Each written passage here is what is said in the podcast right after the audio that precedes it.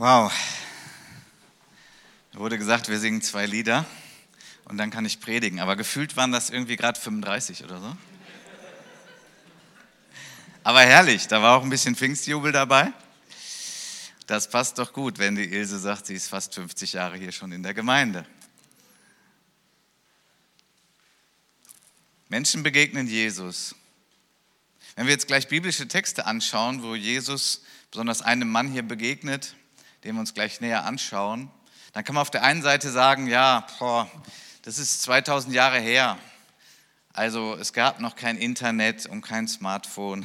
Es gab noch keine Autos. Es ist ein ganz anderes Klima dort, wärmer als hier. Ganz andere Umstände, aber eine Sache, die ist immer gleich geblieben.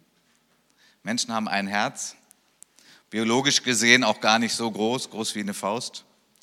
Wir haben alle ein Herz und dann auch übertragen haben wir einen inneren Menschen mit Sehnsucht, mit Bedürfnissen, mit Fragen, wer bin ich, bin ich wichtig, kann man mich zu was gebrauchen, wo komme ich her und wo gehe ich hin, werde ich immer leben. Also so mal die ganz wichtigen Fragen, die haben alle Menschen zu allen Zeiten gehabt. Und das Schöne bei Jesus ist, dass er genau diese Fragen beantwortet und dass er diesen Bedürfnissen begegnet. So, wenn wir uns jetzt eine Person anschauen, die zwar vor langer, langer Zeit gelebt hat, so hilft uns das, dass das Wort auch uns berührt, begegnet, vielleicht verändert, wenn wir uns da hineinversetzen, sagen, genau, ich habe auch ein Herz. Und die Begegnung mit Jesus kann da was draus machen. Menschen begegnen Jesus. Wir schauen uns zunächst mal zwei Symbole an, die ihr alle kennt. Das linke Symbol ist ein Verkehrsschild. Schon mal gesehen, oder? Gab es früher mehr als heute, weil heute haben wir viel mehr Brücken und Tunnel, um irgendwie nicht die Begegnung zwischen Auto und Zug zu haben. Aber doch da und dort gibt es die noch. Und rechts hat jemand eine Idee, was ist das für ein Symbol? Was verbirgt sich da? Was ist, was ist das rechte? Ein bisschen Geografie. Das ist die schottische Flagge, genau richtig. Das ist die Flagge von Schottland. Und was natürlich hier gleich ist, ist, dass wir hier so ein Kreuz drin haben. Und dieses Kreuz nennt man auch das Andreaskreuz. Das ist das Andreaskreuz. Und was es damit auf sich hat, möchte ich am Ende der Predigt dann auflösen. Auf jeden Fall geht es heute um Andreas, einer der zwölf Jünger.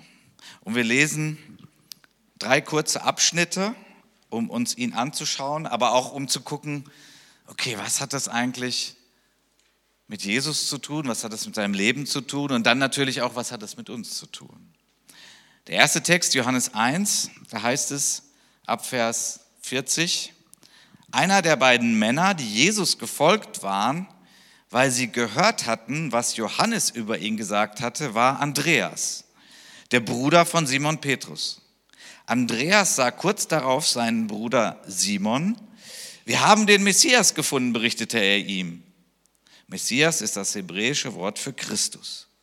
Dann nahm er ihn mit zu Jesus. Klingt sehr unspektakulär, war es aber nicht. Ein Ereignis höchster Bedeutung, was sich hier zugetragen hat. Andreas. Andreas, hier heißt es ja, dass er auch irgendwie bei Johannes gewesen war. Nun, welcher Johannes ist jetzt hier gemeint? Da ist Johannes der Täufer mit gemeint.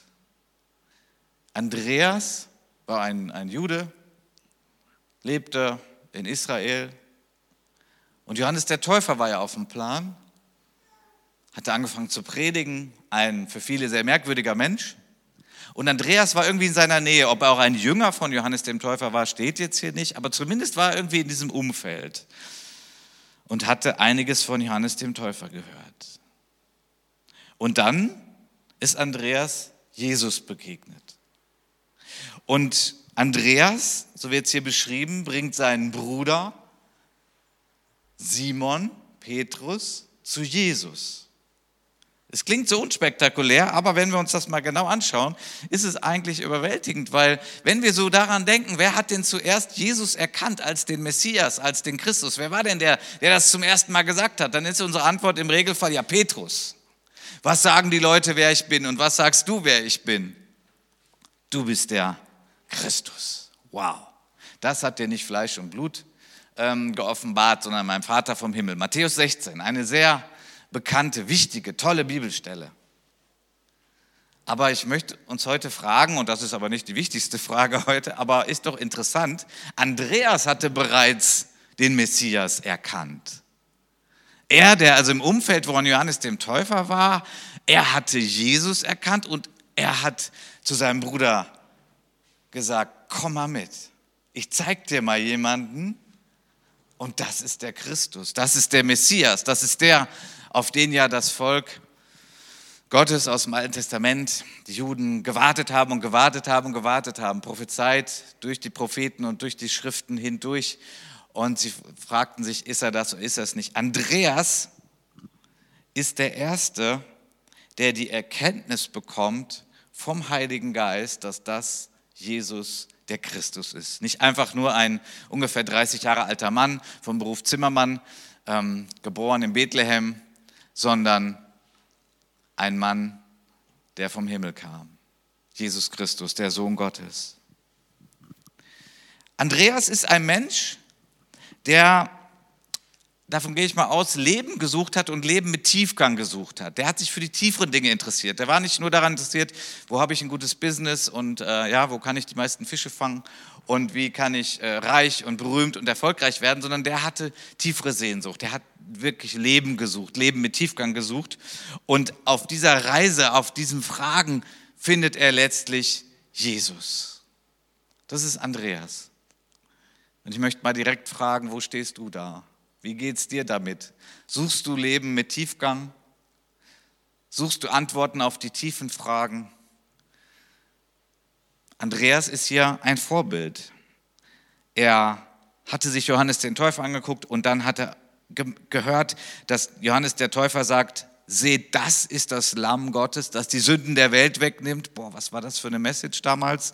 Für uns alles so vertraut. Und er ist dem irgendwie nachgegangen und er war so auf der Spur und er wollte wissen, wer ist Jesus und ist er vielleicht wirklich der Messias?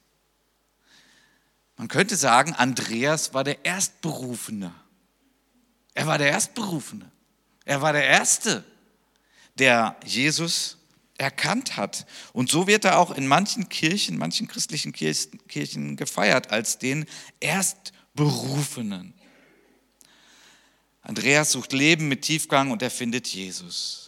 Jetzt schauen wir uns eine andere Geschichte an, Johannes 6, Vers 8. Ein anderer Jünger, Andreas, der Bruder von Simon Petrus, sagte zu Jesus, hier ist ein Junge, der hat fünf Gerstenbrote und zwei Fische. Aber was ist das schon für so viele Menschen? Nun, die Bibelkundigen unter uns wissen, das ist aus dem Zusammenhang der Brutvermehrung, die Jesus gemacht hat, die Speisung der 5000. Und hier spielt Andreas auch wieder eine Rolle. Ja, Jesus fordert ja die Jünger heraus und sagt, okay, haben jetzt gute Zeit gehabt, super Konferenz hier gerade, wir haben einige Teachings schon gehört. Äh, jetzt kriegen die Leute Hunger, sollten wir ihnen auch was zu essen geben äh, ihr lieben Jünger, macht das mal. Und die Jünger, ha, warte mal, wie, was? Keine Ahnung, äh, wir haben noch nicht mal so einen Restaurantführer, wir können noch nicht auf Google Maps gucken, wo ist der nächste McDonald's, sondern ähm, wie soll das denn jetzt gehen? Ja, und Jesus fordert sie heraus und er wird das große Wunder tun, aber er bindet die Jünger ja ein. Das ist meist übrigens so, wenn Gott Wunder tut, bindet er uns mit ein. Er freut sich, wenn wir ihn suchen, wenn wir beten, wenn wir betroffen sind. So, die Jünger waren total überfordert. Und Andreas, einer der Jünger, ist mittendrin und er macht sich echt auch Gedanken, wie können wir das jetzt machen? Und er ist mal so ganz praktisch und guckt, okay, also hier haben wir schon mal fünf Brote und zwei Fische. Okay, das ist nicht sehr viel, aber naja, vielleicht ein Anfang. Was lese ich daraus? Dass Andreas irgendwie einer ist, der einen Blick hat für Kleinigkeiten, einen Blick hat für Menschen, die so am Rand sind, einen Blick hat für unbedeutende Menschen, denn das war ein kleiner Junge. Warum der so viel zu essen hatte, weiß ich auch nicht. Vielleicht sollte er das noch irgendwo jemand mitbringen.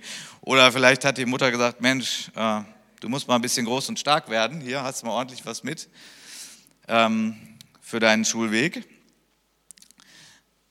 Hier ist ein Junge, der hat fünf Gerstenbrote und zwei Fische.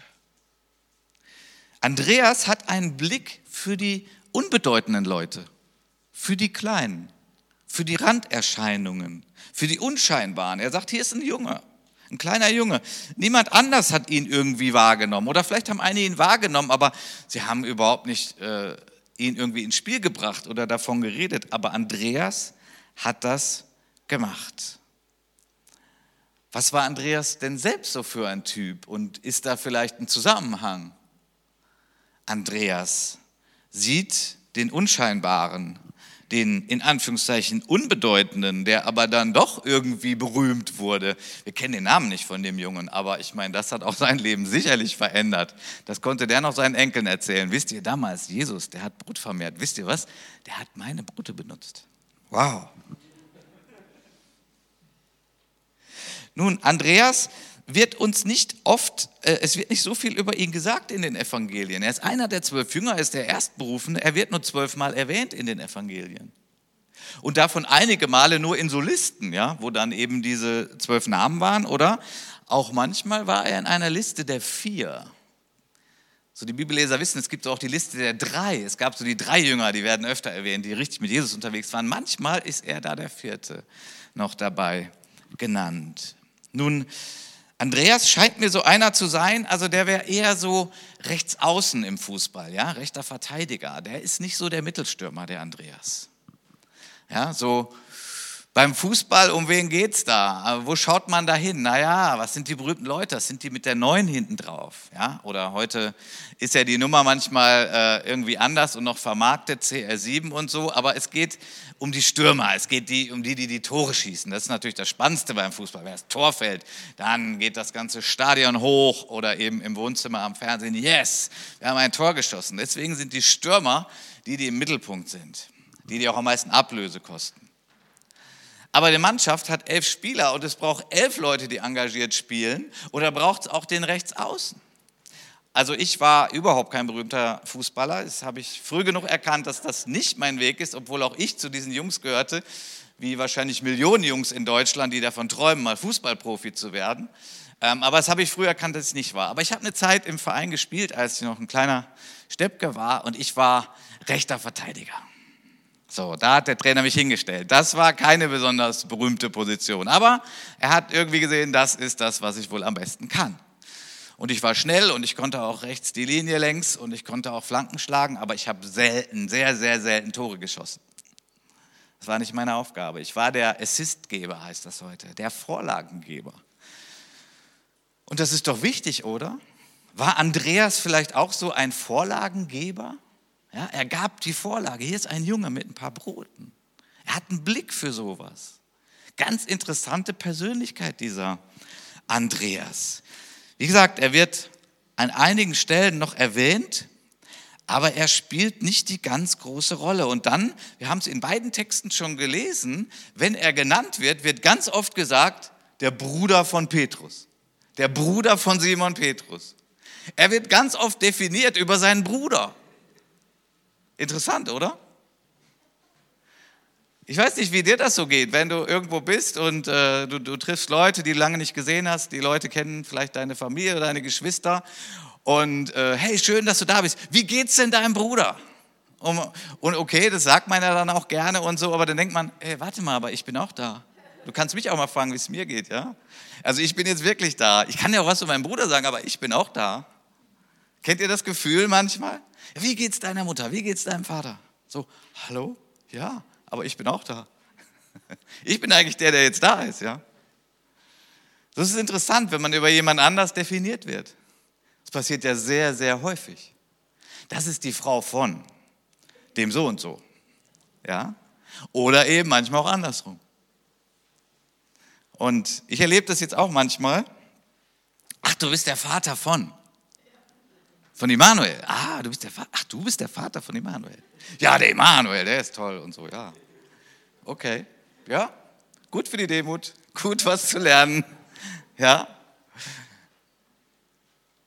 Er war der Bruder von Petrus. Es wird sehr häufig gesagt, dass er der Bruder von Petrus war.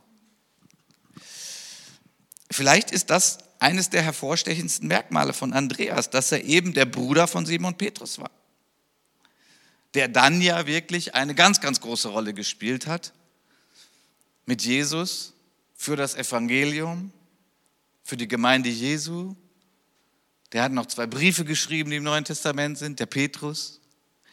Und der Andreas war eben der Bruder davon. Also ich weiß es nicht genau, aber man könnte vielleicht sagen, wenn Andreas nicht den Weg gegangen wäre mit Jesus, hätte es vielleicht keinen Petrus gegeben. Natürlich, Gott kann immer noch und so, aber ich meine, so ist der Weg gelaufen. Durch Andreas ist Petrus überhaupt zu Jesus gekommen. Und da ist auch ein bisschen jetzt schon eine Frage an uns, wie geht uns das eigentlich, wenn andere wichtiger sind, bedeutender sind als wir? Was macht das mit unserem Herzen? Was passiert da eigentlich? Und sei mal ganz ehrlich, zumindest du jetzt selbst zu deinem Herzen. Ich weiß, dass wir nach außen immer alle sagen, es macht mir gar nichts aus. Nein, in Demut macht mir keiner was vor, da bin ich der Größte.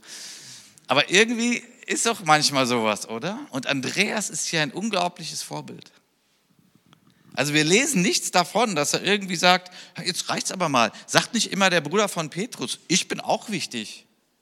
Wir lesen das nicht. Wahrscheinlich hat er schon irgendwo mal solche Gefühle gehabt. Aber so dieses, du sollst nicht begehren, das gehört ja zu den zehn Geboten. Da ist eine Menge, was man nicht begehren soll. Und wir könnten auch sagen, begehre nicht einen großen Ruf oder begehre nicht Bekanntheit oder begehre nicht wichtiger zu sein als andere oder ja, das sind tiefe Dinge in uns und Andreas ruhte irgendwie in sich. Also ich weiß nicht, ob ich zu viel reinlege, können es ja später im Himmel mal, kann man ihn ja fragen, wie war denn das? Aber zumindest was äh, in den Evangelien steht, und da stehen ja auch manchmal niedere Beweggründe der Jünger, die werden uns ja schon auch schonungslos dargestellt in den Evangelien. Andreas, kein Wort davon. Der war irgendwie rund mit sich, der war in dieser Rolle drin. Der war zufrieden damit, der wusste, Jesus kennt mich, Jesus liebt mich, ich tue meinen Job, ich tue, was ich kann und was ich nicht kann, muss ich auch nicht tun. Und wo ich nicht gefragt werde, muss ich auch nicht tun. Und auf der Bühne muss ich auch nicht stehen. Und ich muss auch nicht besser sein als Petrus. Ich brauche mich da gar nicht vergleichen. Wow, vorbildlich. Das ist Andreas. Andreas, ich will mal ein anderes Bild als Fußball benutzen, sondern ein Bild aus der Musik. Andreas war in der Lage, die zweite Geige zu spielen. Ich bin ja überhaupt kein Fachmann, aber mir hat das mal jemand ein bisschen erklärt. Der hat gesagt, die zweite Geige spielen ist viel schwerer als die erste Geige spielen.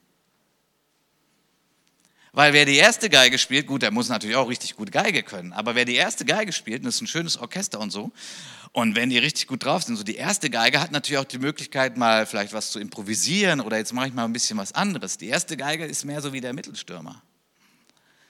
Aber die zweite Geige spielen, das ist richtig schwer. Weil du musst immer der ersten Geige folgen. Ja, du kannst als zweite Geige nicht sagen so, ja, ich möchte jetzt auch mal noch ein bisschen was anderes spielen. Ja, was ist das?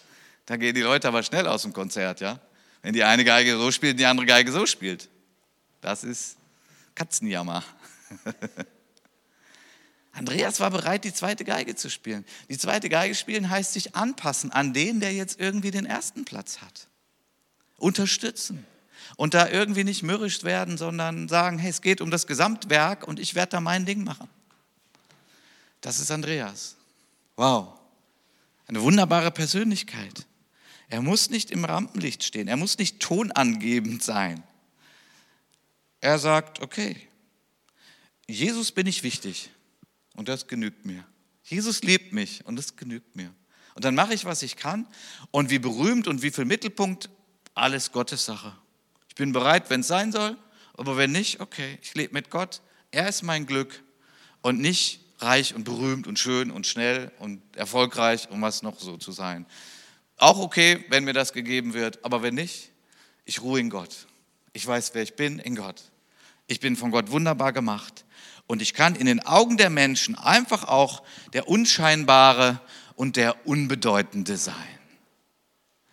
Unbedeutend habe ich mal in Anführungszeichen gesetzt, weil unbedeutend ist so, wie wir Menschen das definieren. Da gibt es eine Menge unbedeutende Menschen. Ich meine, auf dem Globus 8 Milliarden gibt es gerade sehr, sehr viele unbedeutende Menschen, weil sie für uns keine Bedeutung haben. Aber in den Augen Gottes ist das ja ganz anders. Der Himmel sieht es ja ganz anders.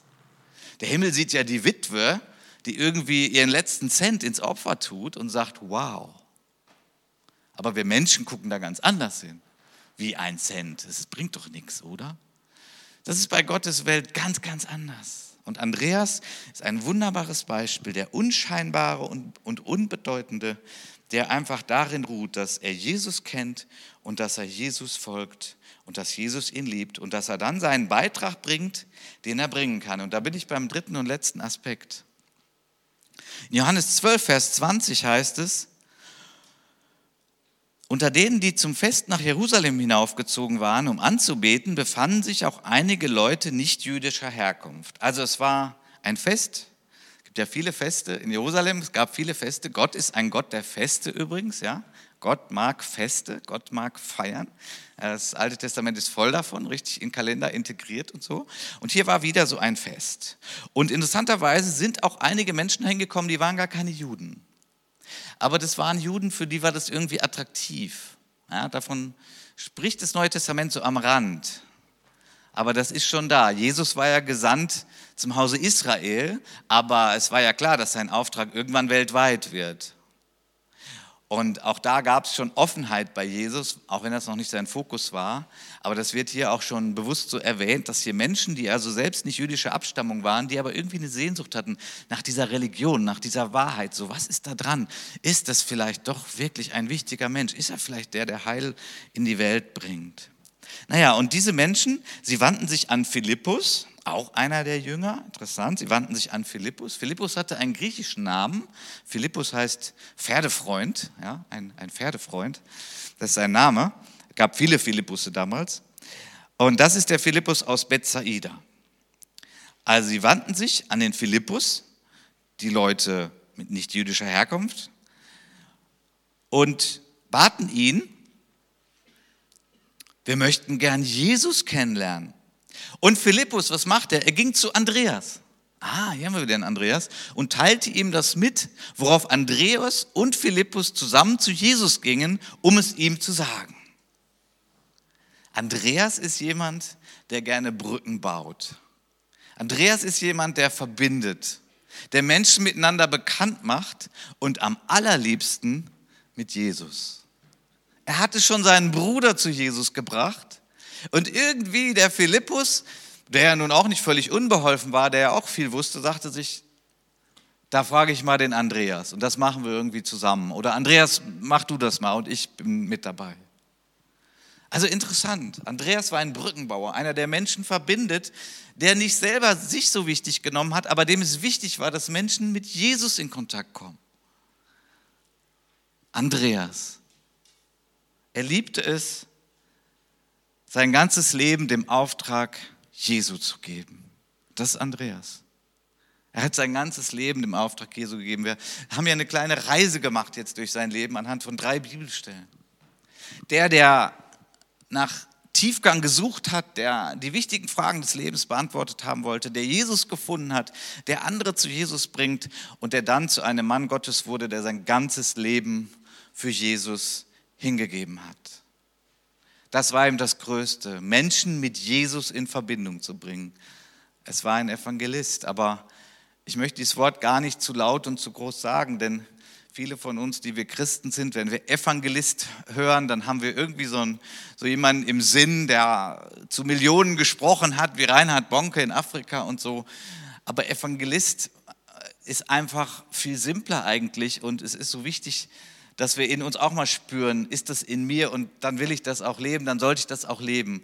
Es geht einfach darum, jemand, der Jesus bezeugt, der sagt, ich habe Jesus erlebt und den möchte ich dir auch vorstellen. Und ich möchte, dass du ihn auch kennenlernst, diesen Jesus. Ich bin ihm begegnet, er hat mein Leben verwandelt. Und dann kannst du deine Geschichte einbauen. Was hat er in deinem Leben gemacht? Wir haben ja gerade das wunderbare Zeugnis von Ilse hier gehört. Und was ist dein Zeugnis? Wo bist du Jesus begegnet? Wenn wir Evangelist hören, denken wir oft, okay, da muss ich erstmal drei Jahre Bibelschule machen oder fünf Jahre Theologie studieren oder diese Dinge. Nein, nein, nein. Das Christentum, wir als Bewegung sind deswegen so stark, weil jeder von uns, der Jesus erlebt hat, das weitersagen kann. Einfach das, was er mit Jesus erlebt hat. Und dann vielleicht noch ein paar Eckpunkte gestorben und auferstanden und er kommt wieder oder so die Eckpunkte des Glaubens, das reicht. Ein Andreas sein, der sagt, ich gebe mein ganzes Leben für diesen Auftrag, den Jesus mir gegeben hat. Ich möchte nicht die Endstation sein von der Wahrheit über Jesus, sondern ich möchte eine Brücke sein. Ich möchte es weitergeben. Ich möchte das bezeugen. Und ihr Lieben, ich weiß, das ist nicht gerade die leichteste Übung in unserer Gesellschaft. Also es ist nicht so, wenn man ins Fitnessstudio geht oder zum Aldi, dass Leute einen umringen und sagen, ja, ich glaube, du kennst Jesus, erzähl mal. Also ist nicht so. Ich möchte aber auch nicht sagen, dass, dass hier alles so schwer ist und der Boden so hart ist und dass es das alles nicht geht. Wir können uns selber da so runter transferieren. Wir können 100 Gründe finden, warum es vielleicht schwer ist und was da so alles entgegensteht. Aber können wir das einfach mal beiseite schieben und einfach mal ganz simpel ein Andreas sein oder eine Andrea sein, äh, die einfach nur sagt, ich kenne Jesus. Und das und das hat er mir getan. Der hat mein Gebet gehört. Ich konnte nicht gut schlafen, aber ich bete und Jesus hat mir geholfen zu schlafen. Ich nehme mal so ein Beispiel, was nicht gewaltig ist, sondern immer wieder vorkommt. Was ist deine Sache? Was hast du mit Jesus erlebt? Vielleicht kannst du jemanden anrufen und ihm das sagen. Bei Gelegenheit, so einbauen, ja. Ich weiß, es ist, wir haben so viele Gründe und ja, wir sollen nicht mit der Tür ins Haus fallen und so weiter, aber können wir das mal ein bisschen beiseite schieben und ich bin hier voll mit im Boot. Ich bin auch nicht gerade der, dem das immer alles nur so zufällt. Gar nicht. Aber ich möchte so jemand sein. Ein Brückenbauer. Jemand, der sagt, ich habe Jesus erlebt. Ich kenne Jesus. Wie, du kennst Jesus? Das ist aber spooky. Wie, du kennst, der ist doch tot, oder? Doch, doch, ich kenne den. Wie, du kennst den? Ja, wenn ich bete, dann, dann ist das so, dass der da ist. Wie, dass der da ist. Also ihr Lieben, lasst uns da einfach mal aktiv werden, das mal aktivieren und schauen, wo was geht und wo wir von diesem Jesus weitersagen. Bei Andreas ist es dann zur ganz, ganz großen Lebensaufgabe geworden und er hat sein ganzes Leben hingegeben. Und ich habe ja gesagt, ich möchte das noch auflösen mit diesem Andreaskreuz am Anfang. Und hier das ist das Andreaskreuz, woher denn das überhaupt kommt, dass wir das Andreaskreuz nennen. Andreas, so sagt die Legende, so sagt die kirchliche Tradition, das steht nicht in der Bibel, sagt, dass er als Märtyrer gestorben ist. Er war unterwegs, er hat das Evangelium weitergesagt und irgendwann ist auch er bedroht worden und man wollte ihn mundtot machen und man sagte, hör mal, lass das mal sein, das wollen wir nicht, das bringt nur Unruhe, das Evangelium hier. Aber er hat weitergemacht. Er hat einfach weitergemacht. Er hat von Jesus erzählt, er hat von Jesus geredet und er hat Jesus bezeugt. Und man wollte ihn stoppen, aber man konnte ihn nicht stoppen. Er hat gesagt, nein, ich kann meinen Herrn nicht verleugnen. Nein, das kann ich nicht, das werde ich nicht tun. Er hat alles für mich gegeben, so ich gebe mein Leben ihm. Und wenn, wenn ihr mich kreuzigen wollt, wenn ihr mich töten wollt, okay, dann macht das. Und dann hatte er eine Bitte. Und das können wir vielleicht kaum nachvollziehen. Aber er hat gesagt, kreuzigt mich nicht auf die Art und Weise wie Jesus, dessen bin ich nicht würdig. Können wir kaum nachvollziehen. Aber das ist der Hintergrund. Und deswegen wurde er so gekreuzigt, dass das Ganze wie ein X aussah und eben nicht wie ein T. Nicht dieses Kreuz, wie Jesus auf Golgatha gestorben ist, sondern an so einem Kreuz hat man ihn hingerichtet und er ist als Märtyrer gestorben. Und daher kommt das Andreaskreuz. Es ist irgendwie noch in der Kultur vorhanden. Vielleicht kann uns das anspornen, wenn wir das nächste Mal so ein Bahnübergangsschild sehen oder die Fahne von Schottland. Das ist bewusst so, das ist nicht aus Versehen. Ich kann da so viel jetzt nicht zu sagen, es wäre mehr so Geschichte des schottischen Volkes, aber die haben bewusst dieses Kreuz da drin. Wahrscheinlich wissen viele Schotten das gar nicht mehr, warum da dieses Kreuz drin ist. Es ist das Andreaskreuz. Es ist das Kreuz dieses wunderbaren Jüngers Jesu, dieses Apostels, der ausgezogen ist und der sein ganzes Leben für das Evangelium gegeben hat. Wie wäre es, wenn wir uns auch Jesus geben? Ich bitte das Lobpreisteam schon mal nach vorne. Ich weiß nicht, ob dich das schockt. Ich habe kürzlich ein Buch geschenkt bekommen über die Märtyrer. So ein Klassiker der englischen Literatur von dem Autor Foxes, John Foxes. Der hat es mal aufgelistet, die Märtyrer. Und das kann einen erdrücken, das kann einem Angst machen, aber es kann einen auch anspornen. Unser Leben ist doch in Gottes Hand und Gott ist doch gut. Ich glaube nicht, dass wir alle als Märtyrer sterben müssen. Ich glaube nicht. Aber ich weiß es nicht. Aber wenn wir unser Leben ihm geben, was könnten wir Besseres tun, als Jesus unser Leben geben, unsere Bereitschaft geben? Und Jesus hat ja einen perfekten Plan für jeden von uns. Er weiß ja, was uns erwartet, er weiß, was unsere Aufgabe ist und er wünscht sich einfach, dass wir mit ihm Partner sind. Dass wir selbst Tiefgänger sind. Bist du ein Tiefgänger? Ich möchte dich mal fragen, bist du ein Tiefgänger? Darf der Heilige Geist heute Morgen dir Hunger geben nach Tiefgang? Nach so richtig Lust auf Bibellesen? So richtig Lust, ähm, Leute zu studieren, die mit Gott gelebt haben, Biografien lesen? So richtig Lust, Gott anzubeten, nicht nur hier im Gottesdienst, auch zu Hause? Es ist so einfach. Du kannst dein Smartphone anmachen und ein geistliches Lied abspielen. Oder du holst deine Gitarre mal wieder raus. Tiefgang. Es gibt mehr bei Gott. Es gibt so viel mehr bei Gott. Tiefgang mit Gott. Das sind nicht immer alles nur so neueste Erkenntnisse, das auch manchmal, aber Verbundenheit mit Gott. Tiefgang. Eins werden mit ihm. Sich von ihm berühren lassen.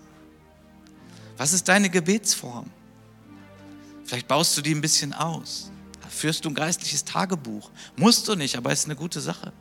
Schreib doch mal auf, für was du betest und dann danke Gott, für was er alles erhört hat. Wow. Laut beten, proklamieren, still sein vor Gott, das ganze Programm. Andreas hatte Sehnsucht, er war bei Johannes dem Täufer und er hat dann Jesus gefunden. Gott hat ihm das geschenkt. Das hat ihm auch fähig gemacht, der Unbedeutende zu sein. Wie geht's dir damit? Viel Streben ist in dir, dass du sagst, hm, keiner sieht mich und gib das mal Jesus. Gib es Jesus. Lass ihn einfach dein Glück sein, deine Zufriedenheit. Wow. Und überlass es ihm, wie er dein Leben führt. Wie reich und berühmt du noch wirst. Vielleicht wirst du es, vielleicht nicht. Aber es ist so gut, frei davon zu sein. Lass uns aufstehen und ihn feiern. Und mir ist jetzt gar nicht wichtig, dass ich hier irgendwas sehe von euren Händen oder so, aber ich möchte dich einfach herausfordern, wenn du sagst, ja, diesen wunderbaren Jesus gebe ich mich jetzt einfach noch mal hin. Einfach mal so ganz. Ich gebe mich ihm hin. Ich sage einfach, hier bin ich, Jesus. Ich heiße nicht Andreas, ich heiße Elke. Du kennst mich ja, Jesus. Und du gibst dich ihm einfach jetzt hin und du darfst das ausdrücken, wie du möchtest. Ob du deine Hände emporhebst, ob du dich hinkniest, ob du hier nach vorne kommst. Egal. Aber lass uns einfach Jesus antworten und uns ihm hingeben, diesem wunderbaren Herrn, der unser Leben so reich gemacht hat. Wir singen jetzt diese Lieder und nimm die Zeit. Erlaube dem Geist Gottes, der durch sein Wort an dir gerade arbeitet, dass du ihn nicht betrübst, sondern dass du einfach dem nachgehst, was gerade in deinem Herzen ist, an Hingabe, an Bereitschaft, an Jesus, ich gebe dir mein Leben. Amen.